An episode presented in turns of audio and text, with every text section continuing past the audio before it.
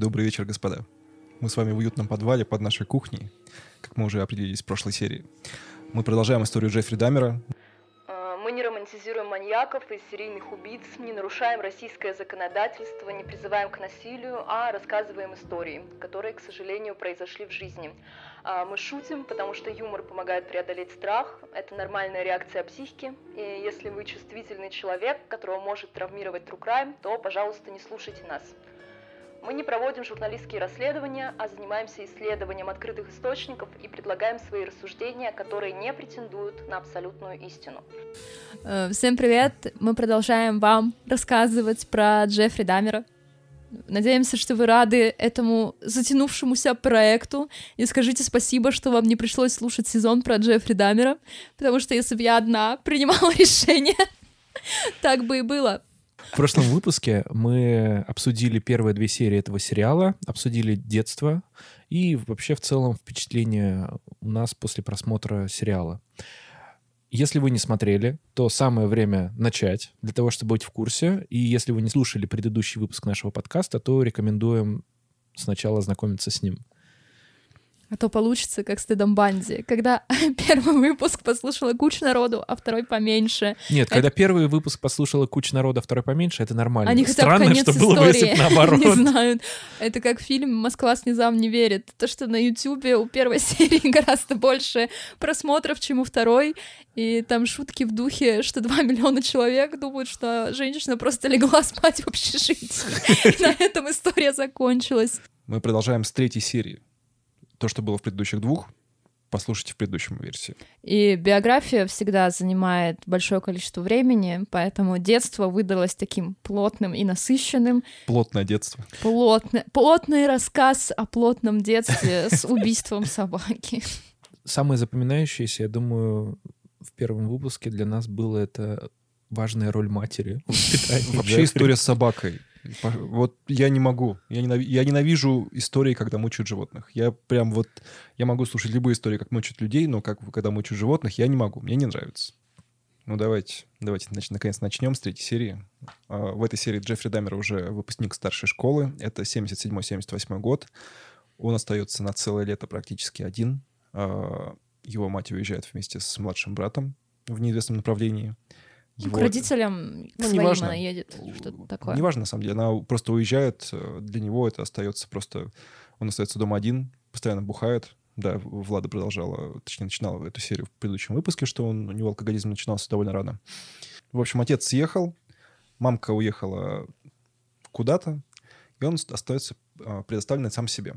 В этот момент он едет на своей машине закупиться еще немножко пи Вау. Если вы не понимаете шутку, это шкя. Посмотрите, напишите на ютубе шкя пиво, маленечко пива, и вы найдете все, что вам понадобится. Да, творчество Евы Морозовой у нас в сердечке. Уважаем. У нас как-то уже красная линия идет через вторую серию. Красным экраном в конце каждой серии. Он, в общем, встречает э, молодого парня, которого приглашает к себе в машину и зазывает себе домой. Парень собирается на фестиваль, приглашает его выпить пиво и пообщаться. Вообще в сериале там была линия про то, что они оба качаются. И там парень был без, без футболки, и вот ты качаешься, нет, ты качаешься, и они такие, как Гучи-Мучи. Нет, знаете, Осуждаем. чисто Осуждаем Гучи-Мучи.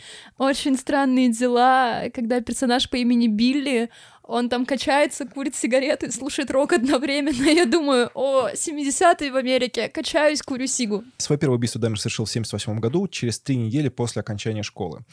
А, Друзья Джеффри начали разъезжаться по своим, ну, по разным городам. А, В отличие от сериала, у Даммера были реальные успехи в школе, как мы уже говорили в предыдущей серии. Э, Он был, ну, не то что душой компании, но, по крайней мере, довольно заметным человеком. А, У него была подруга, звали ее Бриджит. А, Она чувствовала к нему симпатию, она пыталась с ним общаться, не хотела оставлять его одного, но как бы ей нужно было идти к родителям, и поэтому она оставляла его одного. Да, они с родителями уезжали в Филадельфию, они планировали переезд туда, и поэтому летом они уехали в другой штат, и Джеффри остался совсем один, потому что его одноклассники поступают в колледжи, готовятся к новой жизни. А, Бриджит, которую он позвал на выпускной до этого, и так они начали общаться, тоже уехала с родителями. Джеффри один несчастный, версия один дома, но с убийством. Ну, и, собственно, как происходило убийство. А, Вечером 18 июня 1978 года он закупился, поехал по дороге, а, там встретил парня без майки, звали его Стивен Хикс. А, Он ехал с дневного концерта, который проходил неподалеку, и Джеффри предложил, предложил его подвести. Ну, Дамер предлагает заехать к нему, ну, мол, выпить пиво, Потусить. потусить. Да, и ничего страшного они в в этом вообще не видят. Этот Стивен Хикс попытался уйти, Ну, они потусили, попили пиво, как бы чего ждать, я пою домой. Нет, не я- ну, в сериале было так, что он опаздывал на концерт. Ну да, в, да. ре- в реальной-то жизни он наоборот с концерта уже Там ехал. Да, как будто бы в сериале да. лучшая мотивация. Да, я, я тоже согласен. Э, Действительно, в этом плане режиссерское решение намного-намного Ну, лучше. знаете, с другой стороны, вы тусуете в гостях, как бы вы познакомились с чуваком, потусили вместе, вроде как все нормально, вы можете продолжить свое Но общение где-то за пределами, напрягающий. Но вам хочется поехать домой, может, вы устали, и ничего такого в этом нет. Просто парень, ну, я поеду домой. Ну и, кстати, Пока, э, пока. судя по всему, все равно в сериале хорошо показана история про тренажерку, ну, точнее, про упражнения в физическом плане. Вообще, э, как разница между сериалом и реальной жизнью, Дамер был довольно мощным парнем. Он был он высокий, качался, он был качался. высоким, притом он обладал довольно высоким IQ. Этот уровень IQ был сопоставим с нобелевскими лауреатами, и сейчас такие результаты показывают э, выпускники, отличники суперпрестижных американских колледжей. А Дамер сдавал этот тест уже как бы в результате, по- уже после своей алкогольной зависимости. То есть, по сути, скорее всего, его IQ был еще выше. Ну, это довольно логично, учитывая, что он много лет оставался непойманным, и для этого нужно, нужно было обладать довольно высоким интеллектом. А Мне кажется, просто все забили Не, мне на кажется, него. он в этой части вообще не старался. То, что какие... Как бы сделал ты, Миха? Я бы, у меня, к сожалению, заурядный IQ, поэтому, скорее всего, я бы очень так продуманно свои убийства совершал. А, Ребят, у нас с лейтмотивом немножко проходит тема про то, что Миха маньяк. Вот. Да. У нас такой, у нас э, конкурс такой. э, если вы за в течение выпуска одного набираете 10 слов паразитов, то вы умираете от моих рук. Хорошо, возвращаемся к Стивену Хиксу, который попытался сбежать от Дамера. Но Да Дамер он просто хотел уйти, потусили и хватит. сбежать. Его, судя по всему, Дамер немножко надоел ему, он захотел домой, он устал. Но Дамер был другого мнения, он лупанул его гири по голове, Да. оттащил и задушил. После чего совершил, возможно, какие-то действия какого-то характера. Мы не знаем. Да, мы ничего не знаем, возможно, он сходил с ним в баню. Может, и с мертвым. Ну, тоже не- бывают Не грязные. осуждаем. Так вот, а, он, он расчленил его, разложил тело по разным мешкам, и голову он э, залил раствором всяким для бальзамирования животных. Ну, в общем, план Этого был не было в классный. сериале, но это Но вообще в сериале было много голов, было много, ну, много раз проскальзывала тема про забальзамированные головы, так что я не удивлен, в общем. Да, но ученого наследия, так скажем, как-то не, было в сериале. голова профессора Доуэля. Знаешь, как в Футураме такие головы. Так там, по сути, так и было. Так да, да, я Ну, про это говорю. Внимание, Булгаков и создатели Футурамы опередили время. Окей. А, После того, как он расчленил тело, он разложил его по мешкам, сложил в машину и поехал. Он был довольно сильно пьян. С этим парнем они выпили довольно много пива, и, собственно, Дамер был в довольно, как сказать-то, подпитом состоянии. ну, эмоциональном состоянии Ну и пьяненький он после был. этого убийства. Ну, Окей. это все-таки первое убийство. Скорее всего, у него и подрагивали руки, он еще при этом пьяный был. А, Его остановили копы. а, И тут, ну и в сериале, и в жизни э, довольно интересный момент, что он каждый раз, когда его останавливали, либо подозревали в чем-то, он всегда находил какую-то историю, которую можно рассказать. Он рассказывал про то, что он едет куда-то там, у него есть какое-то очень срочное дело, неважно, Влада, не, не акцентируй на это внимание, это, это не так важно. Это я уже просто вижу. он сказал, что родители развелись, типа, я бедный несчастный. Ну, на этом мно- много информации было и в сериале, и в жизни тоже, судя по всему, так и было. То есть он- Можно одну прикольную историю? Нет. Одну, одну, ну, нет, пожалуйста, нет, пожалуйста. отстань. Нам ну- мы не хотим 8 выпусков.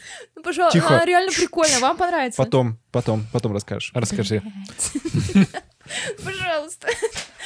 Короче, мы уже говорили, что Дамер употреблял алкоголь с юных лет, и он не мог покупать сам себе бухлишко, потому что он был несовершеннолетний. Тогда в Милу... Ой, в Айове, да, они жили? Ну, возле Лучше Акрона. тогда да.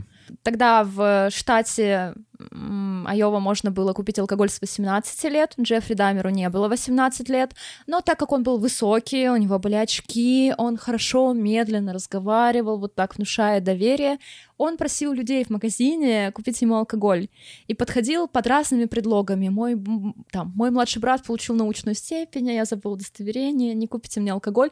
И однажды он подошел к копам и затер им ту же самую историю про то, что, ой, ну я забыл удостоверение, и они купили ему алкоголь. Красавчик, Окей. красавчик. Копы ему поверили, отпустили, и тут заканчивается третья серия. Как Дамер отвозит э, мешки с трупом непонятно куда. Но вообще э, у него было очень много историй с прятанием трупов и вообще с э, отрубленными всякими частями, так что мы на этом, наверное, не будем сильно акцентироваться, но, поверьте, этого было много, и фотографии это, тоже, собственно, тоже доказывают. Не смотрите их, пожалуйста. Окей. Тут мы приходим к четвертой серии. Тут Лайнел возвращается в дом Дамеров. Он с удивлением узнает, что Джеффри живет один, что мамка куда-то делась. Он пытается чем-то помочь сыну. Спрашивает его, чем он собирается делать дальше. И Дамеру показывает, точнее, Дамер показывает ему кучу, ну, собственно, пачку, что? Это в реальности. В сериале он типа никуда не поступил. Ну, типа, да, в, в сериале он никуда не поступил. Вообще, по факту, ему пришли много писем из разных университетов, где его приглашали на собеседование, собственно, поучиться. В сериале вроде как показано, что отец его пихнул куда-то в университет. В серии Лайонел возвращается домой, э, видит, что Джеффри живет один, постоянно бухает, но там был э, очень хороший порядок. То есть дом был вылизан просто от, от верха до низу. В сериале наоборот. А в сериале, наоборот, да, было показано, что там был довольно сильный срач. Но тут, да, есть несколько разногласий между сериалом и реальной жизнью. В сериале показано, будто сам мальчик плохо сдает экзамены. Вообще, по факту, он сдал экзамены хорошо, получил пачку приглашений в разные вузы, но просто не захотел туда идти. А, и его заставил отец. В сериале показано, что отец просто пихнул его в один из университетов. Он поступает в университет, но, после, но его оттуда выгоняют, соответственно. У него было два пути. Либо найти работу, либо пойти в армию. И... Суицид или стоицизм? И, как ни странно, он выбирает армию. Но из армии его тоже выгоняют в 91 году.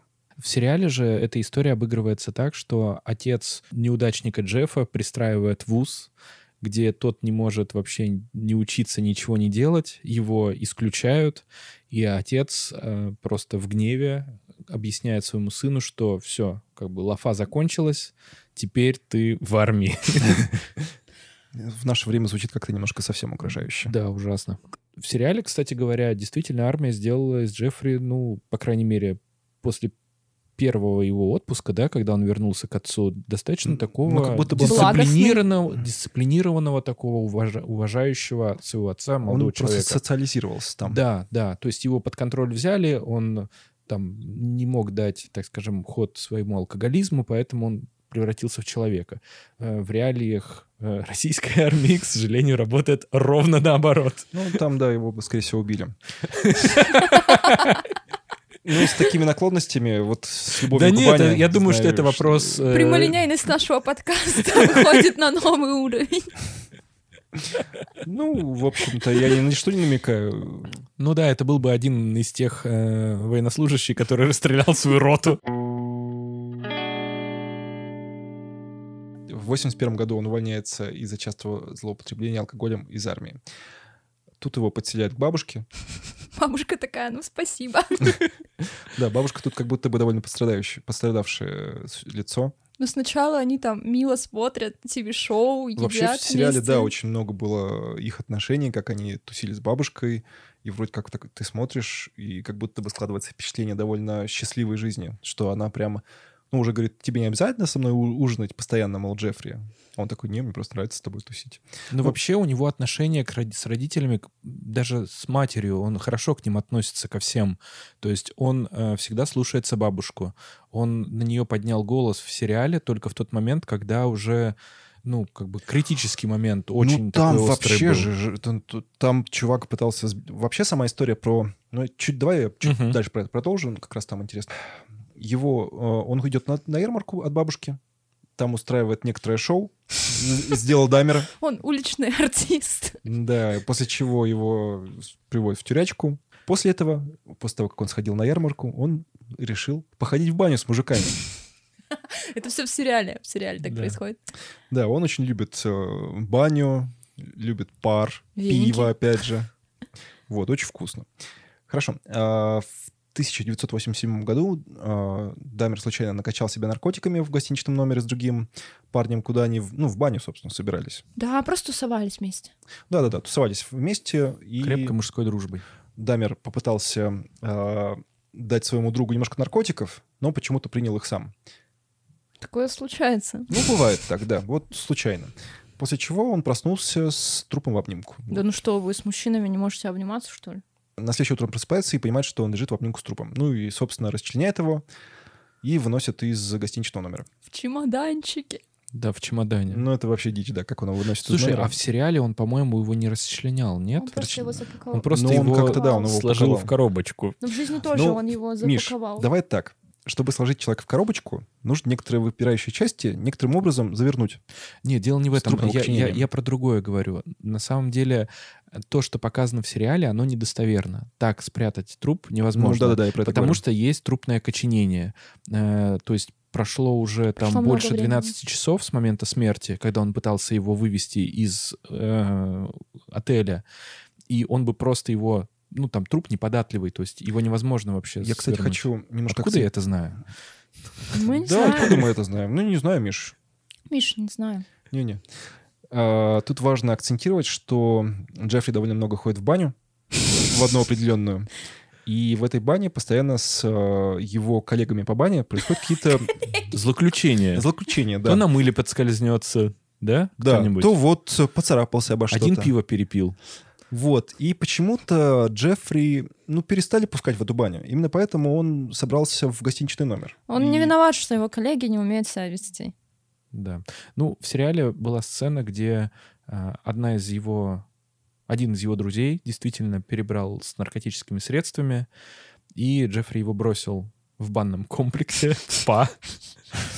И вот, от- Вот. и из-за этого его Да, перестали из-за этого вызвали полицию, и из-за этого собственник этого заведения его внес в черный список и запретил его ему посещать. Но Ну, в жизни вот. все было немножечко иначе. Он этот труп, который он вытащил из гостиничного номера, он частично разделал, голову отдельно, собственно, тело отдельно, и отвез все это к бабушке в дом.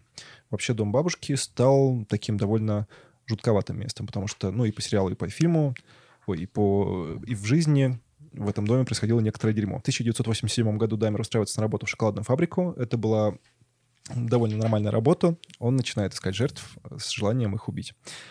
Сама история была о том, что к нему пришел подросток, Даймер попытался его, ну, как бы провести с ним некоторые банные процедуры, но подросток проснулся и убежал. К Даймеру пришла полиция и арестовала его по... Как это? По банным преступлениям, получается? Это банное преступление, да. Нельзя Против, это как- когда тебя парят против твоей воли, это уголовно наказуемое парят да, веником. Ну и, собственно, его закрывают в тюрячку, получается. Он признан виновным в сексуальном насилии. Это мы можем себе позволить, я думаю. Ну, хорошо, банное преступление мне нравится больше.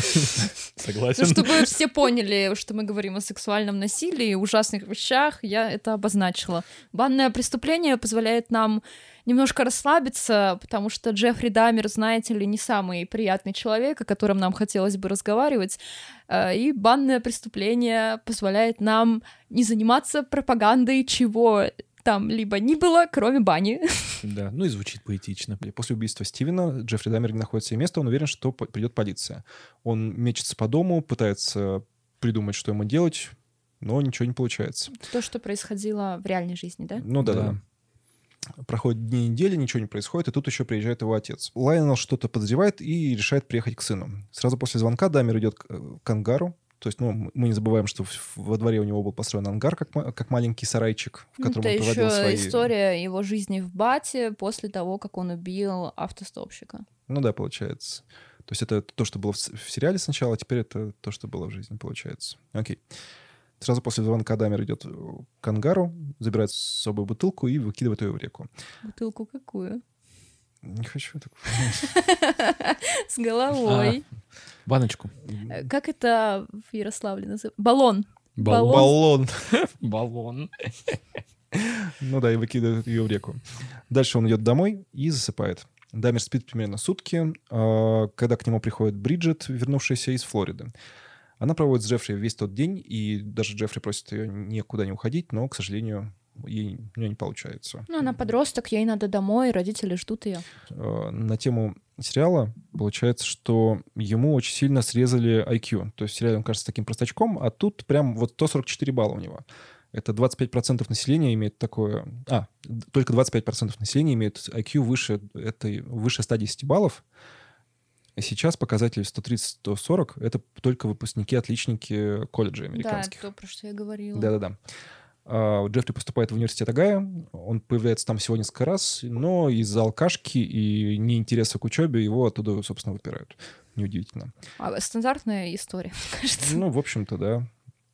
Ну, тут как раз э, начинается история про, про то, что он уходит в армию, потому что у него появляется логичный выбор, выбор либо работу, либо армию. Ну, выбирает армию почему-то. Причем никто не понимал, почему он выбрал армию, как будто бы армия слишком неподходящий для него место. путь. Да-да-да-да-да. Причем ну, вот. я так понимаю, что в реальной жизни отец не настаивал на армии. Просто он сказал либо армия, либо работа. И Джефф такой, армия. Ну, возможно, просто он выбрал то, где ему не нужно ничего решать. Вообще есть такое маленькое ощущение, что Дамер не любил принимать решения. Какие-то такие совсем большие. То есть он как будто бы все время плыл по, по течению, и это просто течение приносило его туда, то туда, то сюда. Да, единственный осмысленный выбор Дамера — это убийство. Да. Но нужно сказать, что все сложности, зато которые ему противостояли, он всегда достаточно достойно преодолевал. Он, знаешь, такой, он troubleshooter, troubleshooter. Да, то есть да, он решала. Ну да, да, да, да, как вот я забыл, как это по-русски сказать. В общем-то, в 79 году Лайнел отвозит сына на тренировочную базу в Алабаме. По личным обстоятельствам его переводят в военную базу в Техасе. А там Джеффри зарек- зарекомендовал себя как отличный солдат, а, который разбирается в химии и биологии. Ну, неудивительно, в общем-то. Поэтому его отправляют в службу во второй батальон 68-го полка 8-й дивизии ФРГ. То есть он служил в Европе, получается. Дамер показывается, оказывается в маленькой деревушке Баумхольдер, где совершенно нечего делать. Дисциплина отличается от армейской. Солдат селят просто в общежитие, есть доступ к алкоголю и девч- девчонкам. Но тут Остапа и понесло, в общем-то. Доступ к алкоголю испортил службу Джеффри Дамера. Да, в сериале это обыграно так, что Джеффри просто засматривается на спящего своего сослуживца. И это вот эта вот ситуация, когда он ну, это нагруженная, сложная история, мне кажется, для сериала будет, где вот его переводят, где он там что-то Как тусит. Ну будто да, да, лишнее да. повествование. Да, а тут как бы... а- а- О! Опа, попаримся. И как бы, в общем, Вообще- оказывается, в армии париться нельзя. Там душ. Вообще, мне кажется, что я читал некоторое количество информации о том, что как будто бы бани в армии не такая редкая история. И как будто бы некоторое количество людей, которые идут в армию, идут специально за банными делами. Но именно поэтому его перевели в Техас. Мне кажется, они эту историю взяли за основу, как будто бы его уволили из армии. На самом же деле его перевели в часть в Техасе после инцидента с банями. Он хотел банный комплекс в армии открыть, и это увидели другие люди и позавидовали ему. Приготовили Нормально, свои нормально, нормально.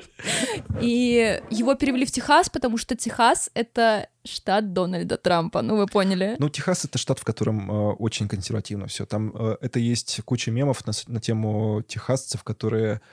Ну, у них есть два увлечения. Это стрельба и барбекю. Остальные увлечения, они для этих вот, для женщин. Да, Мы так не считаем. Да, поэтому Техас — это родина душевых кабинок. Ну и Джеффри, собственно, забывает про армию. Точнее, он забывает про то, что нужно в армии чем-то работать, и начинает сильно квасить. Ну и, собственно, э, ква- квасить и баня доводят его до того, что его увольняют из армии. Ну, я так поняла, что еще его сослуживцы повели его в публичный дом. Ну и там у него ничего не получилось, получается. И там ему не очень понравилось, и как-то ему от этой истории было очень стыдно. И он не хотел показываться своим сослуживцам, ну вот как-то его это задело, и так как он человек довольно закрытый и, ну, интровертивный, пожалуй. Вообще, э, в сериале был хороший момент, где он рассматривает журнал сначала с э, тетеньками, вот, а потом журнал с баней. Ну, там даже не с баней, там Нет, с... э, Там было воспоминание... Анатомичка, что ли, или что Нет, такое? нет, там смотри, там, там немножко по-другому было. Сначала э, вот с- сцену, про которую ты говоришь, он там смотрит действительно журнал для взрослых, где нарисованы девушки всякие, не нарисованы, фотографии девушек всяких обнаженных. И у него что-то как-то вот не складывается, в общем, общение с собственным телом. И Общение с собственным телом. Еще одна фраза, которую я пронесу через сезоны. Вот. И он начинает вспоминать, как он разделывал Да, какое-то животное. И тут он совершает акт, э, ну, банного намазания. Это такой амаш к тому, что Джеффри Дамер в подростковом возрасте начал испытывать сексуальное влечение к нетипичным вещам. Он в своих поздних интервью будет рассказывать... Есть, А, кстати, даже цел- э, что- какое-то да. слово специальное, влечет тебя к странным вещам. Это было в нашем прошлом выпуске или да. в Ну, в этом ничего страшного нет, но, а, если я не ошибаюсь, в сериале есть сцена, где психиатр объясняет Дамеру его предпочтения вот эти вот сексуальные, почему его возбуждают внутренности вот эти вот. Там Во- психиатр сравнивает с женщинами в купальнике, что всем нравится смотреть на женщину в мокром купальнике, именно из этого блеска, насколько я помню. Ну да-да-да, как раз это был акцент. Хорошо, тут э, Джеффри пытается, э, точнее, переезжать в, в Флориду, э, чтобы начать новую жизнь. Но у него ничего не получается. Он не может найти работу, он не может э, найти нормальное жилье. Он тратит последние деньги на алкоголь, э, не может с ним завязать и живет на пляже. В какой-то момент он пишет отцу, что у него большие проблемы и просит помочь. На что отец высылает ему билет домой, ну, в один конец. Мы приходим, да, к, к довольно жесткому моменту, когда 22-летний Дамер, который, э, опуст- ну, все-таки, получается, опустился по жизни, то есть его выгнали из армии, он опять живет с бабушкой, то есть, да, отец привозит его к себе и потом везет к бабушке его. Он пытается... И тут получается, что это молодой человек, который сильно бухает, живет с бабушкой и, в общем-то, ничего не добился по жизни. У него нет, у него нет никакого будущего, ну и вот получается, что такой затык.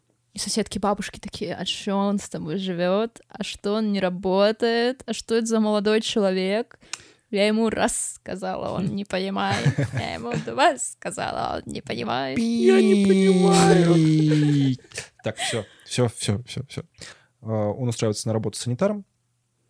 Тут мы не знаем, пил ли он кровь или не пил он кровь на самом деле, но предпосылки к этому, собственно, были. Девушка, которая отвечает на кли- в клинике на звонки, в какой-то моме- момент действительно пр- предлагала ему вакансию. А Его увольняют из этой работы в очередной раз за прогулы. Ну за- что он пьет? Ну и за алкоголь, собственно, в том числе, да. Ну, он прогуливает, потому что пьет. Это же типичная проблема алкоголя, а, человека с, с алкогольной зависимостью. Политкорректные термины. Вообще Джеффри понимает, что любая работа несет ему только негатив, потому что тут пр- простая цепочка срабатывает. Он зарабатывает деньги, тратит их на алкоголь, чтобы, собственно, зарабатывать деньги, чтобы тратить их на алкоголь. А еще алкоголь толкает его там тусить в барах Ну и да, ходить в баню ходить в баню и совершать там всякие нехорошие штуки. Вообще, с вениками. да, надо сказать, что Джеффри делал довольно большую паузу в убийствах между первым и следующим. Бабушка находит для него новую работу. Это работа на шоколадной фабрике. Она сама договаривается о собеседовании и толкает вну- тупого внучка, к, наконец, что-то поделать, не сидеть дома. Да, потому что она его подкидывала темы с собеседованиями, и каждый раз он ей говорил, да, да, конечно, ба, а сам шел в библиотеку и сидел, читал там книжки. И бабушка поэтому такая, нет, я это просто так не оставлю, я его в эту амброзию запишу. М. В 86 году Дамер понимает, что так больше, ну, что не может больше терпеть. Ну, собственно, в баню очень хочется. И тут он начинает ходить по баням и саунам. Ну, это правда, бани и сауны Милуоки, где знакомится с новыми друзьями и проводит с ними время. Несколько раз Джеффри проворачивает один и тот же трюк. Снимает номер в сауне, приглашает туда парня, парня ну, соответственно, для банных действий, а, и предлагает ему алкоголь со снотворным. Там он совершает с ними какие-то действия, и после чего ретируется. То есть тут еще не было убийств, тут было просто вот сам, ну, как первая часть, что он их просто опаивал и оставлял.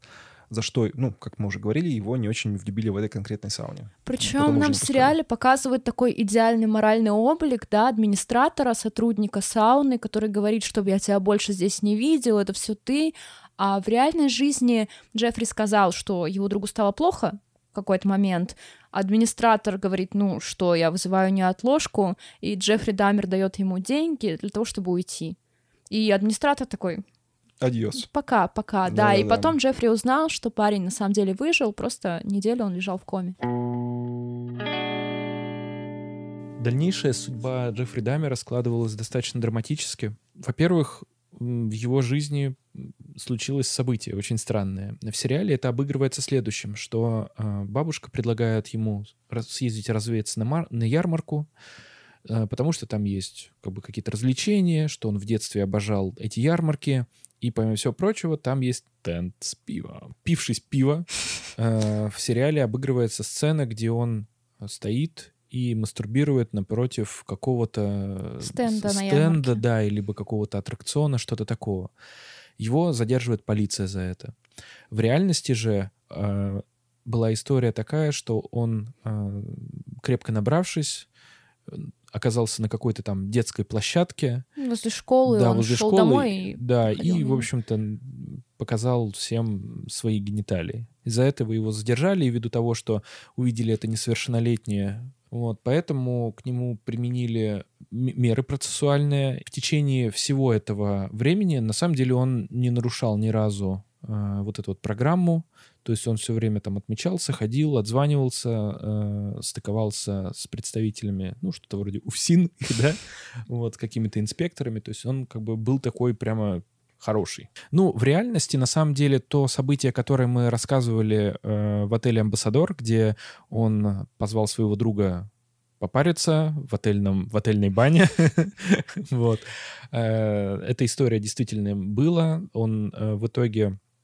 Как происходило это все в реальности? Они оба набрались наркотических средств, и в итоге в результате они там подрались, и в результате драки пострадал Туоми. его друг э, Стивен Туоми. Джеффри его убил и расчленил. И администрация отеля позвонила ему прямо в номер и сказала, что необходимо съезжать. Тот, э, в общем-то, не запаниковал, а продлил еще на сутки номер, э, сходил, э, купил самый большой чемодан, который смог купить, разделал своего друга Стива и по частям в общем-то, его вывез. А, он, помимо всего прочего, он уехал не на своей какой-то машине или так, чтобы было понятно, ну, как-то безопасно вывести.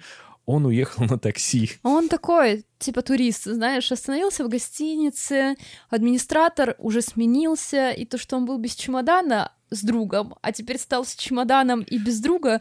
У Киры Муратовой есть потрясающий фильм, это комедия, несмотря на то, что это авторское кино, называется, по-моему, «Второстепенные люди», они там с чемоданом, в котором лежит труп, по всему городу ходят. Дамер совершал убийство, и поскольку он жил в доме своей бабушки, да, это вот у меня так, так много общего у Дамера и у Кемпера. Вот. Они обе р- жили родственницей женского пола, пока убивали людей. Ну, Джеффри Дамер улюбил свою бабушку и не убил ее. Да, к счастью. Поскольку он жил с бабушкой, у него была примерно плюс-минус одна и та же схема. Он э, посещал бары, знакомился с молодыми людьми, приглашал их к себе домой немножечко. У него там домашняя сауна была. У него там, да, у него, да нет, у него там домашний бар был, и он предлагал с ними все-таки продолжить какое-то пьянство. И подмешивал наркотики э, молодым людям. Молодые люди отключались, он их убивал, и в итоге э, у себя в подвале, примерно таком же, как мы сейчас находимся, их расчленял и кого-то хранил, кого-то выносил. В общем, было по-разному. Но плюс-минус история была такая, что он приглашал к себе, напаивал, убивал, расчленял. Иногда ел. Из-за того, что бабушка была уже достаточно пожилого возраста, ей было тяжело спускаться в подвал, поэтому у Дамера, в общем-то, был карт-бланш доступа к Индульгенция подвалу. на да. подвал. Он этим Да. пользовался страшно. Все верно. И в сериале обыгрывается сцена, где а, отец Дамера приезжает и пытается узнать, чем он занимается, что он там делает в подвале и так далее и тому подобное. И отец как-то, ну, со- с, с несколько, некоторой ост- настороженностью отнесся к увлечению, потому что тот сказал, что он снова занимается таксидермией, и вот это вот все. И отец видел какие-то останки в- там в ванне. Да, там в сливе... Вообще Ну, странно, кровь. кор- короче, странно, что в подвале просто есть слив. То есть, как бы, ну, наверное, не странно, А потому как что ты будешь, а как, а как ты будешь... э, нет, смотри, тебе нужно помыть пол в подвале. Как ты будешь его мыть? Тряпкой, что ли? Ну, Нет, ты так... Всё не, ну круто, круто. Ну, блин, э, сгустки крови в сливе. Вообще, да, это, это, вообще это вообще жуть, и выглядит это очень так, ну, Ну, мрачновато прямо, вкусно. да. И там бабушка очень сильно на эту тему ругалась. Ну, в общем, отец, конечно, запаниковал, за... поругался с Джеффри, но в итоге все закончилось тем, что он ему просто по носу дал. в итоге закончилось тем, что отец просто выразил свое недовольство и сказал ему, чтобы он такой ерундой больше не занимался. И поскольку Джеффри достаточно, ну, так скажем, с пониманием и воспринимал всегда всерьез слова своего отца и своей бабушки, он принимает решение куда-нибудь съехать. И ввиду того, что у него зарплата не очень большая, а стоимость аренды бани и напитков в баре достаточно высокая, он селится в очень и очень неблагополучный район, где, ну, так скажем, принято жить темнокожим, не очень ну, не принято там обеспеченным. Мне кажется, некорректно так говорить. Там просто живут э, темнокожие, не очень обеспеченные слои населения. Ну, в том, среднем. в том числе, будем так говорить. Но это еще не та страшная квартира 213, Да. это другой адрес. Тем не менее, там стоимость аренды и всего остального было вообще там копейки. Бабушке Бери-бери. еще очень не нравится, что Джеффри вешает замок. Я так понимаю, что, если честно, у них в семье были сильные проблемы с границами, потому что отец пробрался в его ангар, помните, в детстве еще в Бате, Э, хотя, ну, человек должен иметь личное пространство, и в ангаре в этом еще, ну, ничего такого не было, он увлекался таксидермией. Потом бабушка, если не брать в учет, что он там реально трупы расчленял, Ну, согласитесь, у него нет Бабушка своего места. За- залезала, ну, точнее, хотела пробраться в подвал ровно потому, что пахло. Это не про границы история. Да. Ну, а я если бы с тобой там... не согласен. Ну, я понимаю, о чем ты Ну, говоришь, она но я вот не манекен согласен. у него в комнате нашла, хотя он просил не ходить к нему в комнату. Да. Это не очень нормально, при том, что он взрослый человек, ему больше 20 лет, и он такой, бабушка, не ходи ко мне в комнату. При этом там еще манекен, а не труп, попрошу обратить внимание. А она все равно заходит и смотрит. Ну, э, наверное, то, что она выбросила манекен, это, скорее всего, от испуга. Мне так кажется, что она увидела это немножко... Ну, понятное дело, да, и это ее дом.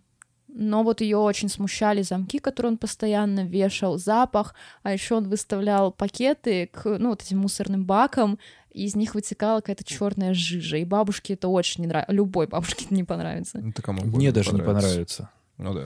Если у меня из пакета вытечет черная жидкость, я, наверное, офигею. Да. Может, ты добытчик нефти и нефть в пакетах носишь? Именно так. Именно Не, это, это сироп из-под э, табака кальянного. Это сиропчик э, для создания Кока-Колы. Да, или это жишка. Потекла. Жижик такой вкусненький. Вот. Даль- э, Следующая история, которая произошла с Дамером, она немножко имеет некую аллюзию к сериалу. Это встреча с э, молодым человеком 13-летним, которого звали Кейсон.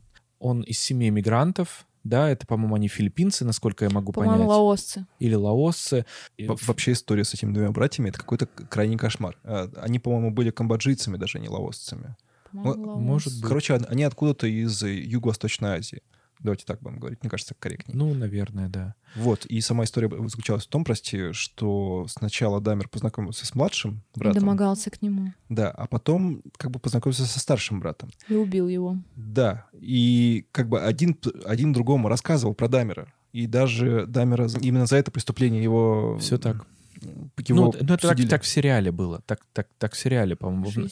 И в И в жизни было И в так? жизни Два также абсолютно. Можно.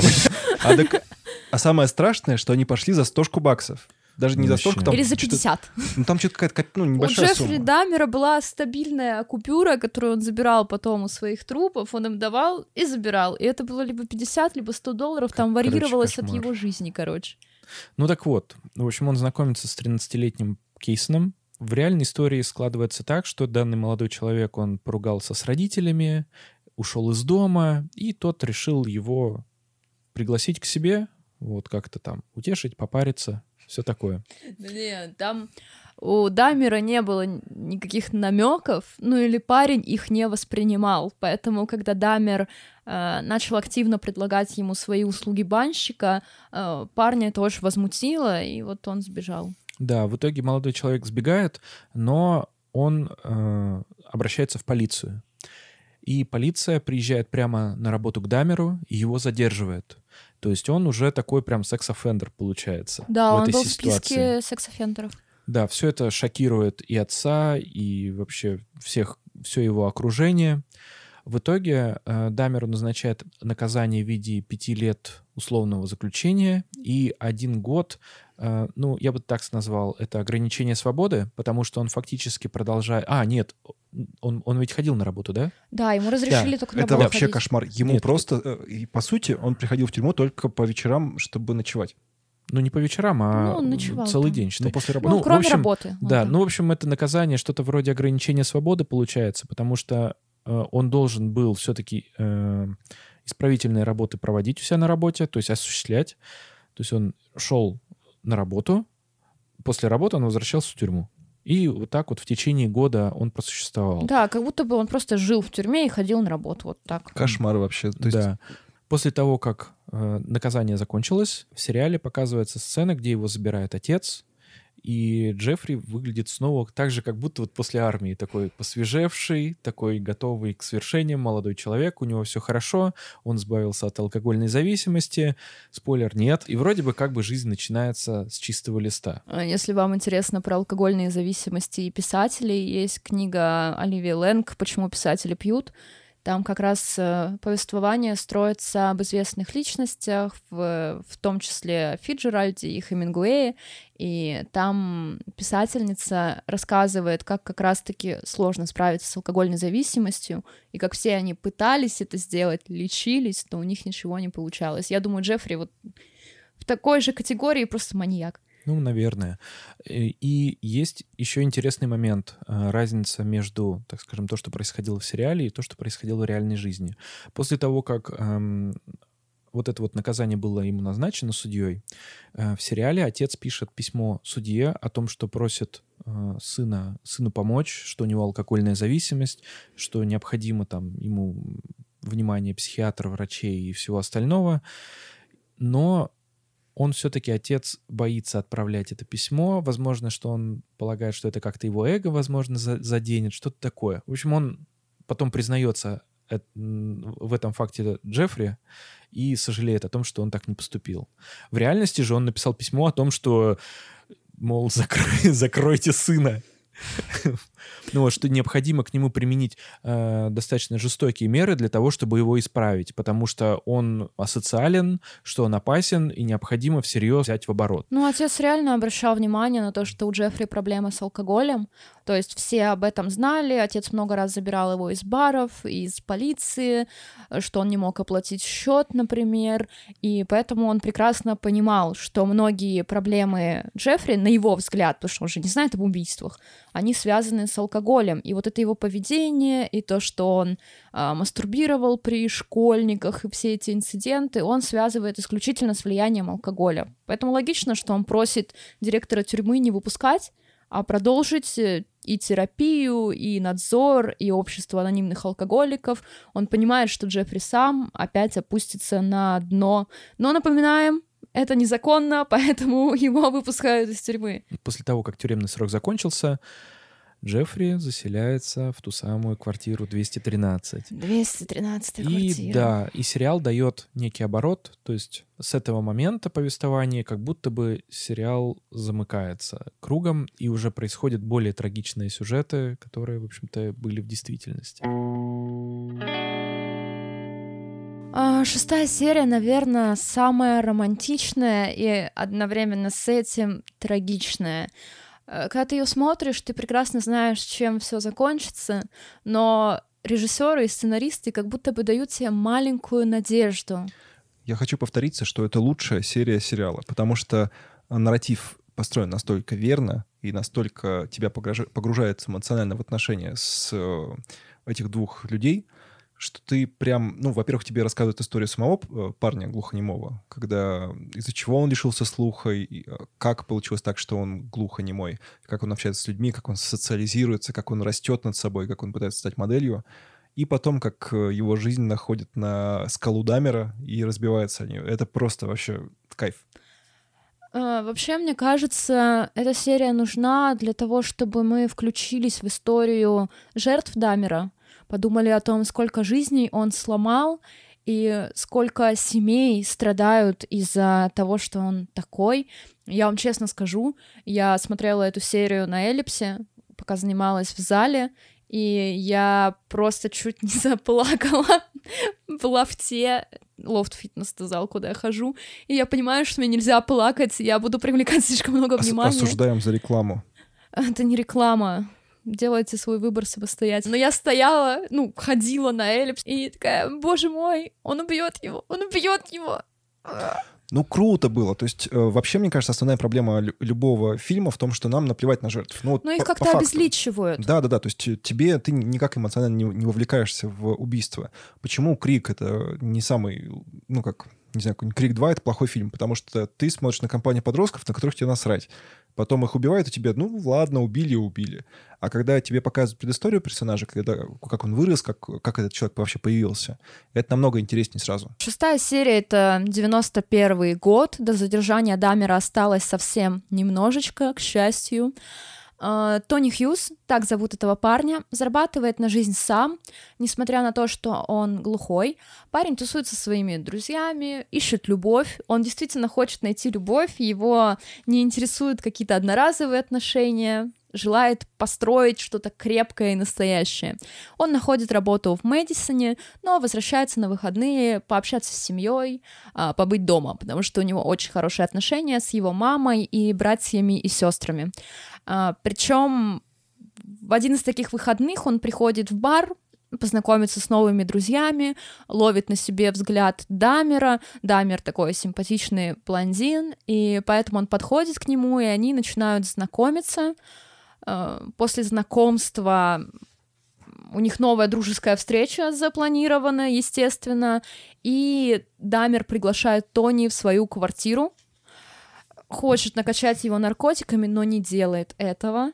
Дальше они играют в настольную игру, которую придумал Дамер, и все так мило и классно. Короче, у них веселый досуг. Мы вот тоже с друзьями в настолке играем. Я бы еще акцентировал внимание, что общаются они записками. Это очень круто. Да, так как э, Тони глухой, им Глухонемой. нужен глухонемой. Им нужен контакт, они общаются с записками. Джеффри даже учит несколько движений из языка жестов.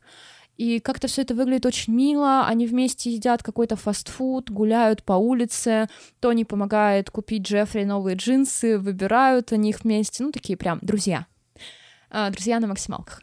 Ну, банные друзья. И друзья проводят вместе время. Утром Тони надо уходить, и он обещает Джеффу, что он вернется. И Джеффри даже его отпускает. Но когда Тони возвращается за ключами, маньяк все-таки не может перебороть себя и убивает парня. Очень, очень эмоциональный, да, момент в сериале. Э, Очень эмоциональная серия, очень качественно простроена с точки зрения там и драматической арки, и персонажей. И мать Тони начинает его искать, она понимает, что с ним что-то случилось, и мы понимаем, что Джеффри Дамер не способен на близкие отношения, каким бы рядом друг с ним ни был. То есть проблема не в людях, как бы и проблема никогда не может быть в людях, а в том, что Джеффри Дамер не умеет любить. И для него главное, чтобы его друзья оставались под его контролем, и этот контроль выражается в самой ужасной форме. То есть Джеффри Дамер не абьюзер, он убийца и каннибал. Ну, вообще про Дамера я прод- продолжу гнуть свою линию про то, что мне кажется, что эта история очень одинокого человека. Ну, без относительно того, что он делал, я ни в коем случае его не хочу оправдывать, но одиночество вот правда проходит через каждую серию, через каждый, через каждый момент биографии. Мы чувствуем, что какой он одинокий и что у него, в общем-то, не самая приятная жизнь. Но все, наверное, авторы, которые пишут о Джеффри Дамере, они обращают внимание, что вот все такое хорошее, что мы можем о нем сказать, потому что у него есть и тяжелый эмоциональный опыт с родителями, и вроде как он хорошо учился в школе, пытался социализироваться, и все это немножко вызывает жалость, но все авторы подчеркивают, что это никак не искупает вину Джеффри Дамера, и он убийца, он преступник, он должен понести наказание, и как бы в любом случае, короче, ничего из э, перечисленного его не оправдывает. Да нет, конечно, не оправдывает. Я просто говорю, что... Да, да, что причина. просто у нас есть какие-то эмоциональные выражения, связанные там с его детством, с собачкой Фриски и все такое, но Ну- мы его ни в коем случае не оправдываем. Он мерзкий, противный тип, который убивал других людей. Возможно, мы просто не такие мрази, и мы немножко сопереживаем даже такому не- нехорошему человеку. Да, у нас есть рефлексия, потому что мы не психопаты. Мы проходили тест на Ну, отличие от- мы не психопаты. В отличие от Михи, который не очень этому Да подвержен. Миш тоже не психопат, но немножко манипулирует людьми, что поделать. Я вас убью. Про Тони Хьюза нам показывают их дружеские взаимоотношения, встречи, радостные моменты. Но на деле Тони Хьюз не был для Дамера каким-то близким и особенным человеком. В 91 году убийца столкнулся с 31-летним Тони Хьюзом в ночном клубе. И Тони пытался построить модельную карьеру, как и в сериале. По данным ФБР, как и в сериале, он был глухонемым, и это было связано с его медикаментозным лечением в детстве. То есть побочное действие каких-то препаратов, которые прописывали младенцу. Э, Хьюз действительно переехал в Мэдисон, чтобы поступить в местный колледж, и Джеффри смог заманить его в квартиру под очень типичным предлогом. «Давай я тебя пофотографирую». Ну и, собственно, сводил его в баню и... Ну, как бы Хьюз пытается стать моделью, ему предлагают пофоткаться, почему бы и нет, почему бы и не сходить. Они на самом деле общались с помощью рукописных записок, и Дамер задушил парня и оставил его тело у себя в квартире на три дня. А, после Джеффри совершил привычные для себя и омерзительные действия, сфотографировал весь процесс и сохранил череп. То есть Тони Хьюза смогли идентифицировать по стоматологической карте. С 90-го года в квартире 213 Джеффри Дамер убил 11 человек. А, небольшие истории о них мы опубликуем в телеграм-канале, чтобы не перенагружать наше повествование. Расскажем о жертвах и этих мужчинах отдельно не будем подробно описывать одни и те же действия Джеффри Дамера, потому что поступал он всегда одинаково, и немножко сконцентрируемся на аресте. Итак, друзья, мы с вами приходим к концу второй части. Как мы и предупреждали, у вас получится три части Дамера, как минимум три. Три-три будет, доживайте. Это угроза. Так вот, я хочу напомнить вам про то, что нужно обязательно ставить лайк, что нужно обязательно подписаться на, на канал в Телеграме, потому что там дополнительные материалы для каждого выпуска. Нужно обязательно написать комментарий к подкасту, если вам очень этого захочется. Хороший, плохой, неважно. Мы заканчиваем вот эту серию. Ну, по крайней мере, это уже шестая серия этого сериала. Мы еще не закончили, соответственно, еще четыре. Приходите к нам следующий, на следующей неделе за отличными историями, с очень хорошим настроением. Спускайтесь нам в подвал. Надеемся, вас не очень затянул наш рассказ о Джеффри Дамере. Естественно, что материалов много, и сериал Netflix очень качественный, поэтому нам хочется полноценно рассказать историю, и мы продлеваем наш выпуск о Джеффри Дамере на третью серию. Мы могли бы сделать короткий эпизод, и вы бы не узнали ничего нового, потому что о Джеффри Дамере информации просто куча, в интернете есть подкасты, но мы стараемся, проводим исследования, и вы бы знали, как нам самим не нравится писать в трех частях. Так что see you later. Увидимся на следующей неделе.